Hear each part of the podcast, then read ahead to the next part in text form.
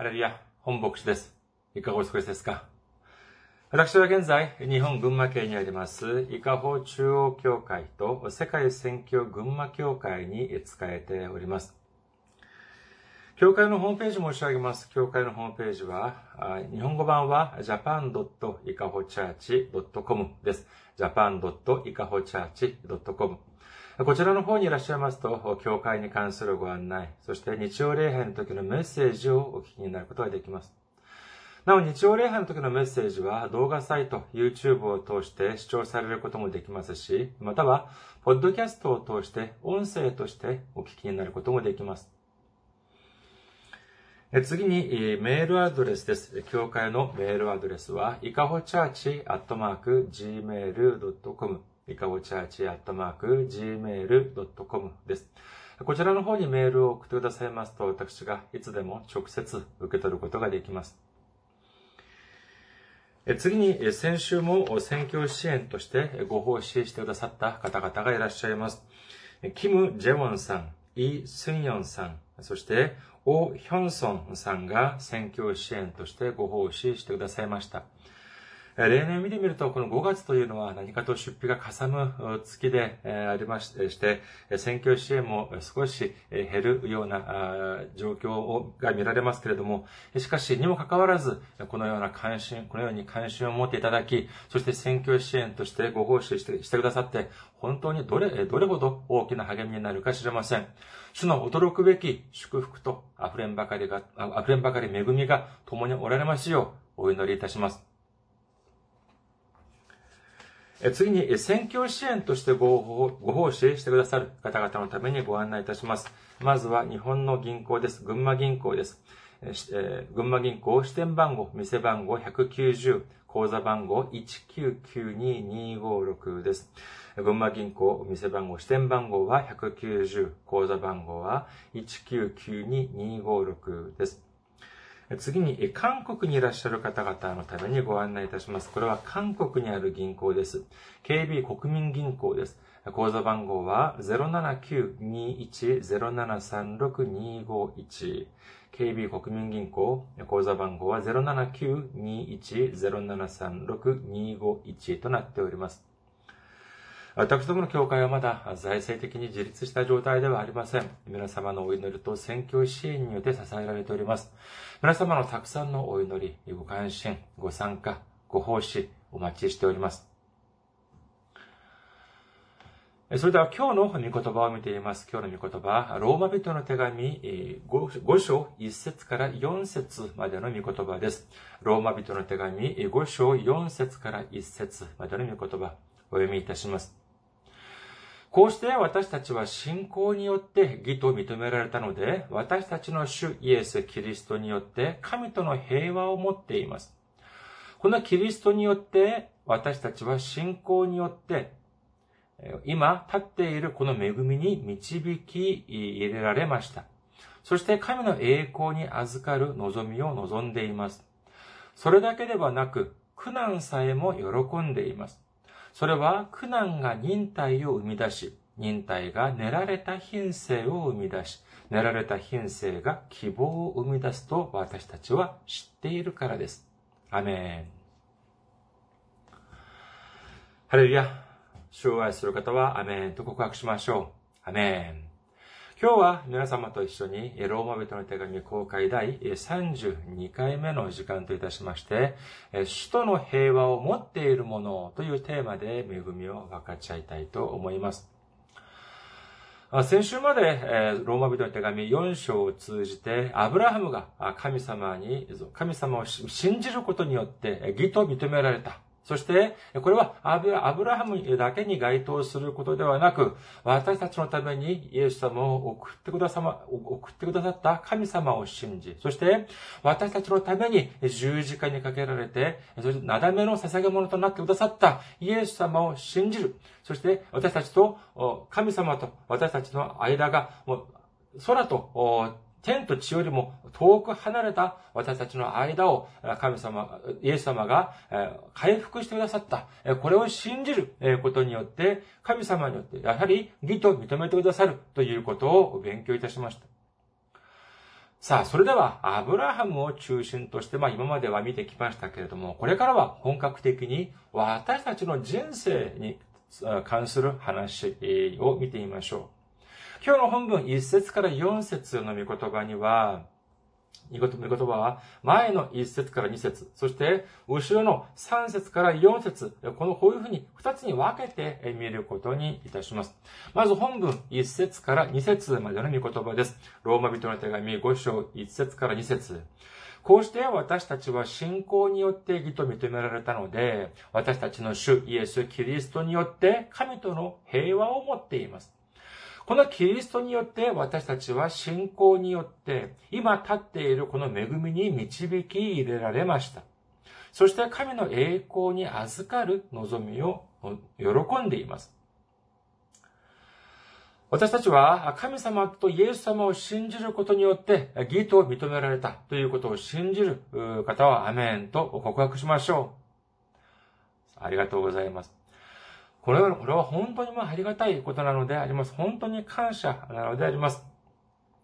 さあ、それでは今までのおさらいをしてみることにいたしましょうか。えー、義と認められるということはどういう意味だったでしょうか皆さん覚えてらっしゃいますか？義と認められる、認められるということ。これはそうです。まさしく天国に入ることができる資格を得られたということなのであります。私たちがイエス様を信じる理由が何でありましょうか？究極、究極の目的というのは天国に行くためなのであります。いやいや、私は天国なんて行かなくても大丈夫です。ただ、教会に通うのが好きで、そして聖書を読むのが好きで、イエス様を信じるのが好きです。それで、それだけで十分です。皆さん、これが謙遜と言えるでしょうか？ある予備校に通っている学生がいたとします。高校を卒業して、そして予備校に通っています。たくさん、たくさんのお金を払って、そしてたくさんの時間を、長い時間を費やして、通うべきところが予備校だと言えます。で、ある学生、この学生は本当にもう欠席することもなく、毎日毎日、その予備校に行って、そして一生懸命、勉強いたしました。これを見てですね、感心したその予備校の先生がですね、この学生にある日尋ねました。君はどこの大学に進みたいんだ？このように質問したらですね、この学生曰く、いやいや、私は大学、大学なんて関心ありません。そんな欲張り、欲張りではありません。ただ、まあ、授業を聞いて勉強するのが好きなので、このように予備校に通っているんです。もしこの学生がこのように答えたというのであれば、皆さんはこれが謙遜だというふうにお考えでしょうか？いいえ、違います。これはかなり少なからぬ問題をはらんでいるというふうに言えます。いや、高いお金を払ってまで、そしてそのような長時間予備校に通って、え授業を聞き、そして勉強をしている。なのに、大学に行くつもりがない。これはまるでですね、病院に通いながら、治療を受けながら、薬を飲みながら病気を治すつもりはない。このように言っているのと同じなのであります。これは謙遜ではありません。むしろ深刻な問題があるというふうに言えます。私たちの最終的な目標というのは、主の御国、父なる御国、天国に行くことだということを信じる皆さんであることをお祈りいたします。考えてみてください。このために、えー、支払われた代償というのがどのようなものだったでしょうかお金ですか？時間ですか？いや、そのようなレベルではありません。私たちが神神様の御国、天の御国に行くための、天国に行くための、行くために支払われた代償というのは、神様が私たちにイエス様の命までもくださったのであります。この代償としてくださったのであります。これはもう金銀財宝ではなく、この世、神羅万象すべての、万物をすべて集めたものよりも、集めたものと、だとしても、どうしてイエス様の命と比較することができるでありましょうか？それほど尊いイエス様の命を私たちにくださった理由が何でしょうか？これは他でもない罪深い私たちが天国に行くことができるようにしてくださる、してくださるためだ、ためだということを信じる皆様であることをお祈りいたします。神様はこのように私たちを愛してくださり、そしてイエス様もこのように私たちのために十字架によってかけられる、この、そのような犠牲を支払ってくださったにもかかわらず、私たちが天国に行くことを拒んだりするとどういうふうになるでしょうかこれは謙遜ではありません。これは神様を拒むということであり、神様に対する裏切り行為であるというふうに言えるのであります。イエス様はこのようにおっしゃっております。ヨハネの福音書14章1節から3節あなた方は心を騒がせてはなりません。神を信じ、また私を信じなさい。私の父の家には住むところがたくさんあります。そうでなかったらあなた方のために場所を用意しに行くと言ったでしょうか私が行ってあなた方に場所を用意したらまた来てあなた方を私のもとに迎えます。私がいるところにあなた方もいるようにするためです。この御言葉は本当に何度読んでも本当にとても大きな恵みになります。少しひねくれた方はこのようにおっしゃるかもしれません。いや、イエス様が天の御国に私たちがいる場所を用意しておくっていうふうにおっしゃったとしても、私はその場所がどこにあるか知れません。なのにどうやって、えー、後になって探しに、探し当てることができるでしょうかこのように考えるかもしれません。だからこそ、イエス様は何ておっしゃっているのかというと、あなた方のために用意しに行く。え天の御国にあなた方のために用意、あなた方のいる場所を用意しておく。それだけではなく、また来て、あなた方を私のもとに迎えますというふうにおっしゃっているのであります。つまり、あなた方が探し当てることができないかもしれない、知らないから、私がまた自ら来て、あなた方を案内する。このように主はおっしゃっているのであります。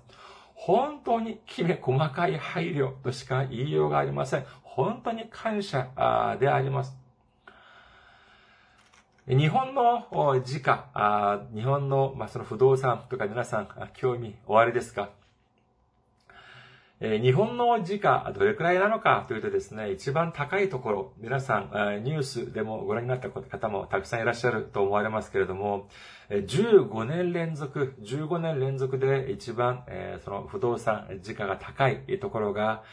銀座4丁目にあるそうですね。銀座4丁目の小野楽器銀座本店というところが、日本で一番15年連続して1位のだったところだそうです。ここは、でも、あの、コロナで少し下がったって言いますけれども、それでもやはり1位だったそうであります。で、これじゃどれくらいのじゃあ値段なのかというと、1平方メートルあたり、1平方メートルあたり、5360万円だということだそうであります。1平方メートルあたり5360万円。1平方メートルって言ったらですね、えー、結構普通の人は横になることもできないのではないかというふうに思われます。対角線斜めになったとしても、1.4メートルぐらいですから、普通の一般、大人、平均的な身長で言いますと、大人がその、そこに横になるというのは、かなり厳しいんじゃないかと思われますけれども、それが5360万円。ある方によりますと、その、はがき1枚の大きさがだいたい87万円だそうであります。とてもじゃないけど、えー、もう手が出せない、そのような値段であります。えこのような本当にもう、えー、でまあ、そうですね、まあ、1平方メートルあたり5360万円ではなく、536万円だとしても、やはり庶民の、私たちの、私のような庶民がですね、ポーンと支払って、えー、買えるような土地ではない。まあ、こういう点で見れば、まあ、5360万円であれ、えー、536万円であれ、まあ、一緒じゃないかというふうに思われるのであります。それでは、じゃあ、イエス様が、イエス様が、じゃあ私たちのために用意してくださる。そのようなところは、銀座4丁目よりももっといいところでありましょうかもっと悪いところでありましょうかこれはもう愚問でありましょう。これはもうとても素晴らしいところであります。神はイエス様曰く、父の家には、私たちがとどまるところがたくさんある、住むところがたくさんある、このようにおっしゃっております。そして、イエス様が自ら、その私たちがいる場所を用意しに行く、このようにおっしゃってくださっているのであります。本当にそこは素晴らしいところで、あるはずです。ではですね、その私たちがいる、将来いる場所、イエス様が私たちのために備えてくださる、用意してくださるというその場所は、1平方メートルあたり、値段で言うとどれぐらいするでしょうか？まあ、あとても高いだろうということは ある程度はまああ、そういうような気はするんですけれども、じゃあ、本当にじゃあ、具体、少しは具体的にはどれほどの値打ちがあるだろうか？これは考えられないものか。いや、考える、その手手がかりはあります。それはどういうものかというと、私たちがいる、将来、えいるべき場所、イエス様が私たちのために用意してくださるその場所、その場所の値段、値打ちというのはまさしくイエス様の血の値打ちであり、イエス様の命の値打ちであるということを信じる皆様であらんことをお祈りいたします。なぜかというと、これはまさしくイエス様の血の代償として、私たちが神様の天の御国に入ることができる資格が得られたということであり、そしてイエス様の命によって、私たちが、私たちの住む、そのような場所が神様の天の御国に用意されたということなのであるということを信じる皆様であることをお祈りいたします。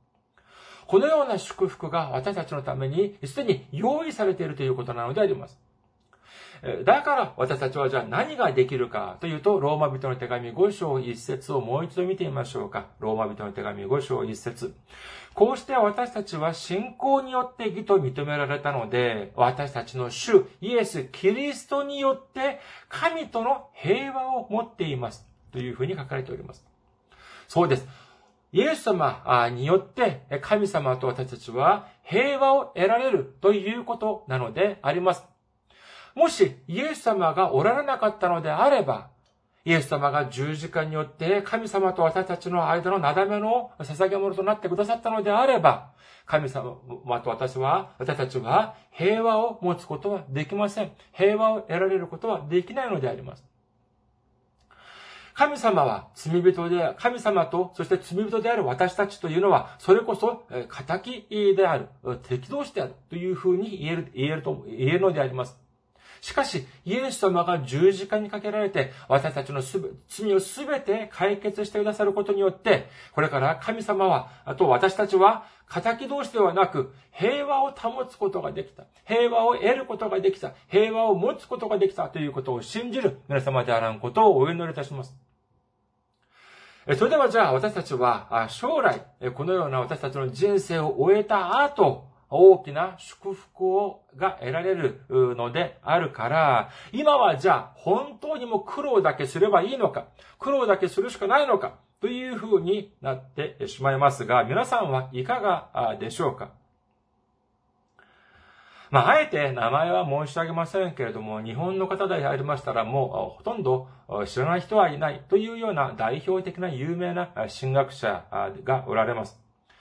この方は、ま本もたくさん書かれて、えー、書かれましたけれども、また私も、まあ、そのチャンスがあれば、この方の、ま本を一度読みたいというふうに思っておられ、思っていましたけれども、先日、まあ、偶然ですね、この方の本に触れることができました。この本の内容というのはどういうものかというと、聖書をどのように読むべきかということなのでありますが、ここで引用したその聖書が、マタイの福音書5章3節でありました。私たちも馴染みの深い箇所であります。マタイの福音書5章3節心の貧しい者は幸いです。天の御国はその人たちのものだからです。この部分に、この箇所に関して、この方がおっしゃるには、現世によって貧しいというのは、来世によっての豊かによって報われる。このように書かれているのであります。まあ、これはまあ、あの、1ページ目でありましたけれども、私はここまで読んで本を閉じてしまいました。まあもちろんももっとまあ世に進めば素晴らしい言葉もたくさんあるでありましょうし、そして他の本も見てみるとまあとても、えー、素晴らしい内容、素晴らしい本はたくさんあるだろうというふうに思われますが、しかし、えー、この文を私が読んだ時にですね、ある部分が脳裏をかすめたのであります。私が、まあ、過去にですね、えーまあ、少し、まあ、アメリカに留まったことがありますけれども、その時に、えー、お会いした日本人の牧師先生がおられました。この方は日本で、まあ、えー、教会に使いながら、あ一時アメリカにまあ来られたのでありましたけれども、また日本に戻られる、戻られるっていうことでありました。で、この先生にですね、私は、あ私は子供、幼い頃からまあ日本には住んでいましたけれども、日本の教会に通ったことはなくてですね、日本の教会の事情はあまりよくわからないんですよ。このようなことを申し上げたような、申し上げたというふうに記憶しております。その時にこの日本の方の、日本の牧師先生がおっしゃるに、この日本の教会にはある問題点があるっていうふうに私におっしゃってくださいました。その先生曰く何か、その問題点というのは何かというと、日本のクリスチャンというのはとても疲れているというふうにこの先生はおっしゃっております。教会にも一生懸命通っている。そして奉仕もたくさんする。なのに、その中に喜びがないということなのであります。ただ、すべてのクリスチャンが疲れ切っているというふうに言っておられました。まあもちろん、これは、この僕先生の個人的な考えであるあると言えます。しかし、長い間日本の教会に仕えておられた方でありありましたから、何の根拠もなくこのようなことをおっしゃったというふうには考えにくいと思われます。しかし、この有名な、その日本の神学者のその本を読んだ瞬間ですね、この原因、分かったような気がしました。この方はもうとても有名な方でありますから、えー、まあ日本で、えー、日本のその牧師先生、または神学者であれば、ほとんどの方がまあこの方の本をお読みになったのではないかというふうに思われますが、考えてみてください。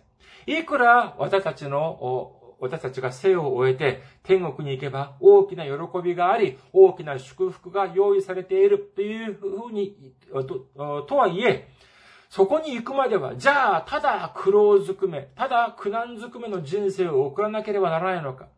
そうしなければ天国にいた時に祝福を受けられないのか。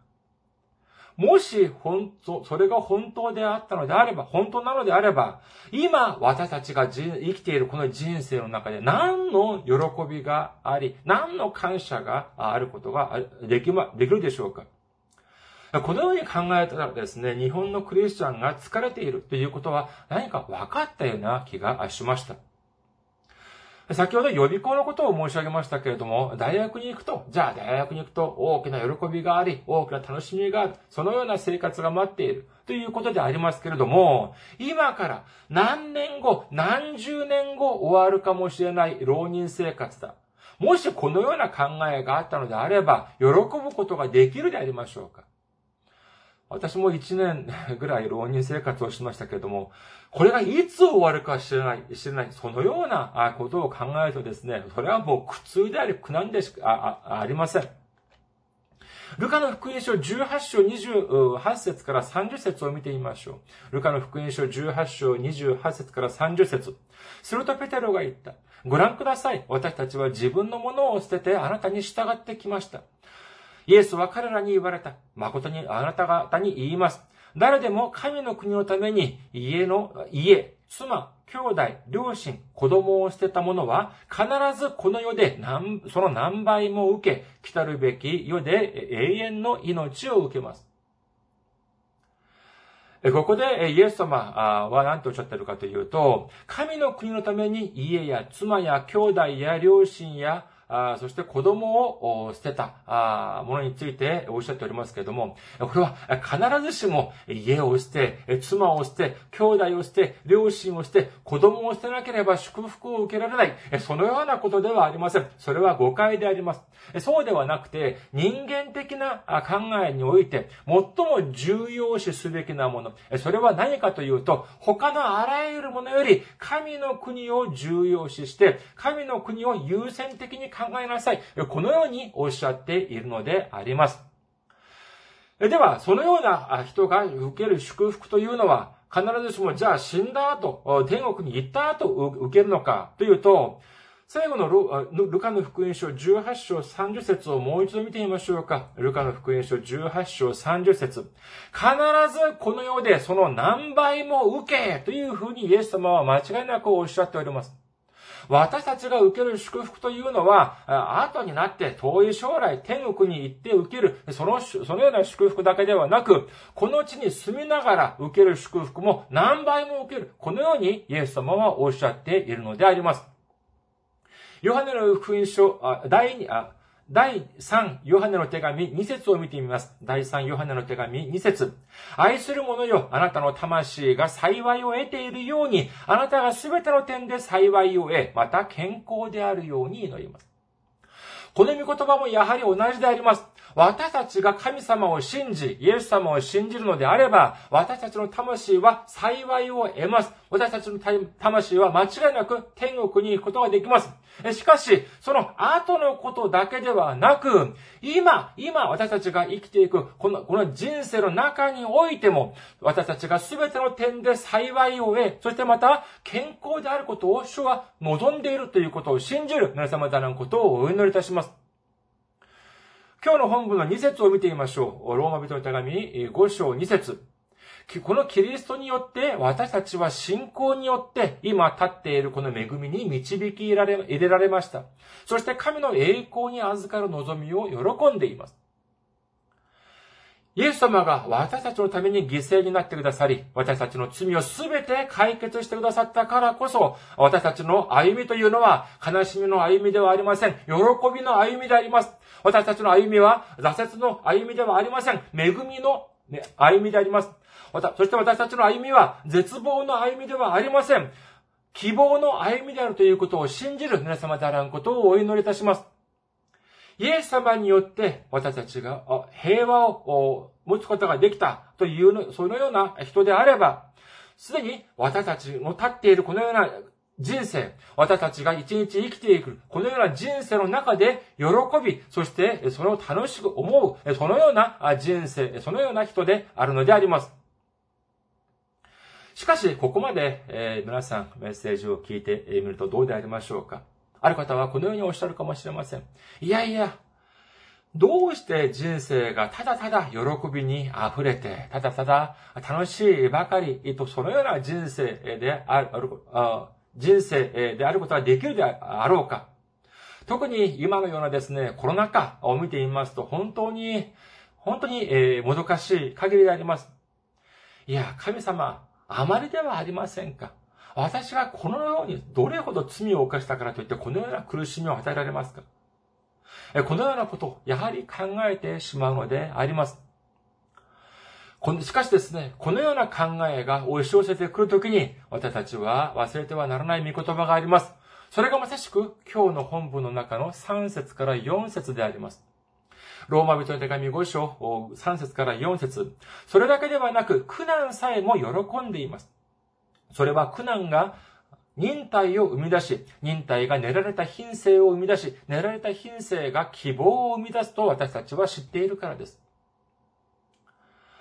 この御言葉の中ではですね、二つを私たちは覚えておく必要があります。何かというと、まずはじめは目的であります。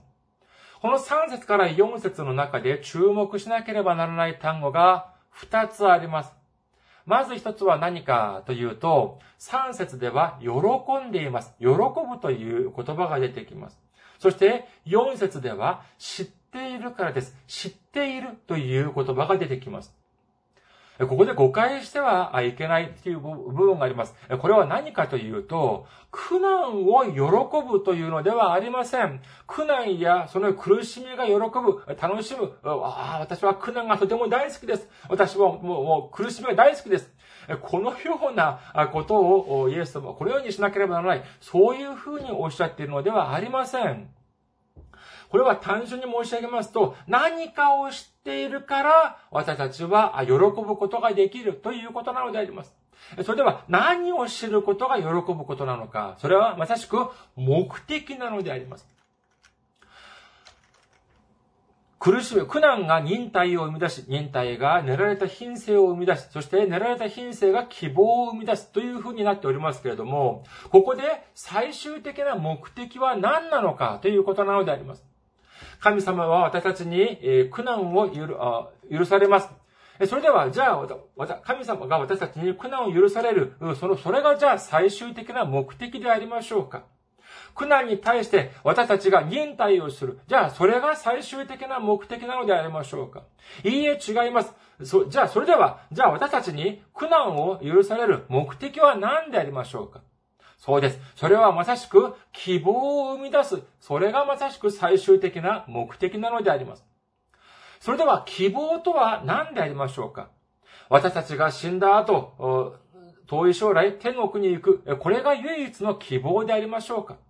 このために私たちはじゃあ死ぬまでえ、本当にひどい苦労を、苦労や苦難を、苦しみをじゃあこの世では受けなければならないのでありましょうか？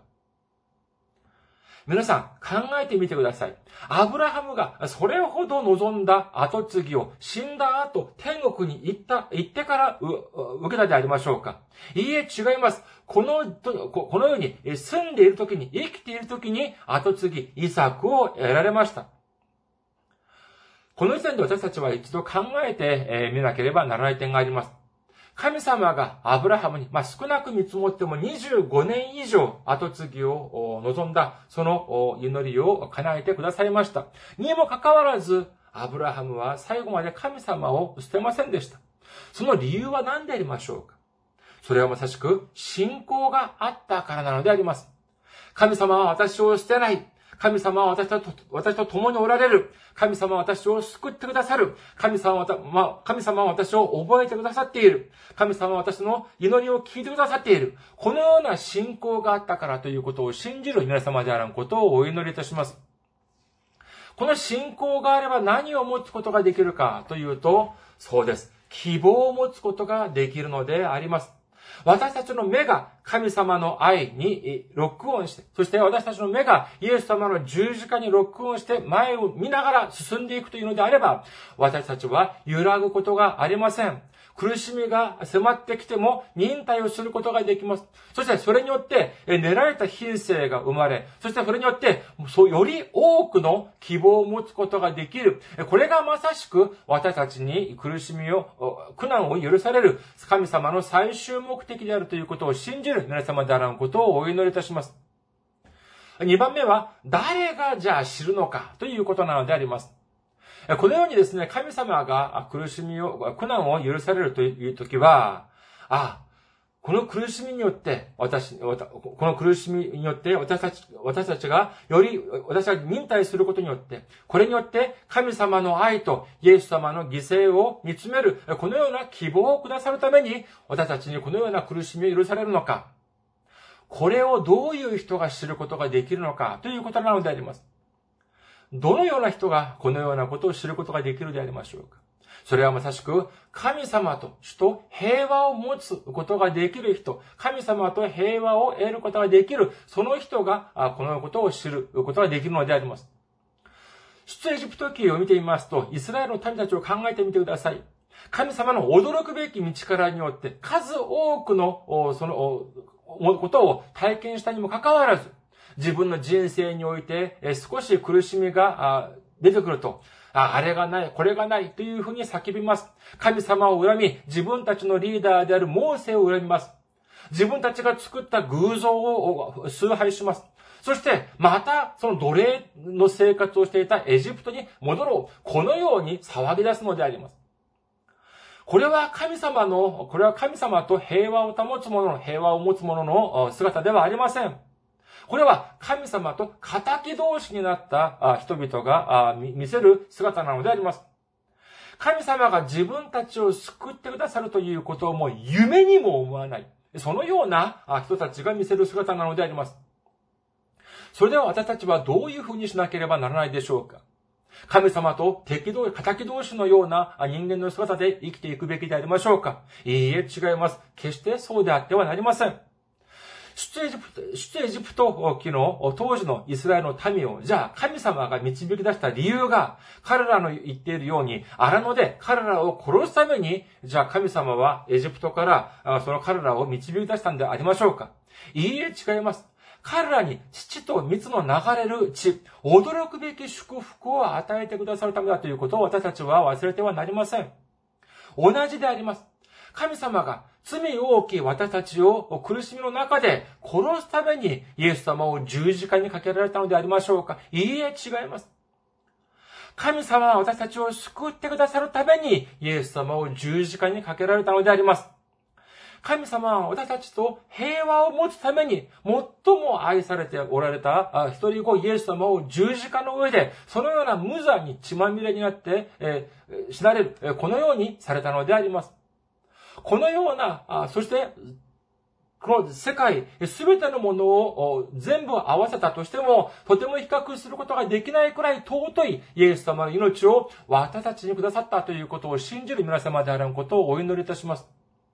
これを知る人が誰か、まさしく神様と平和を持つ、神様との平和を持つ人が、まさしくこれを知ることができるのであります。神様の恵みの中に留まることができる人なのであります。私たちは神様と敵同士のもので、敵同士になったものではなく、神様との平和を持つものとして、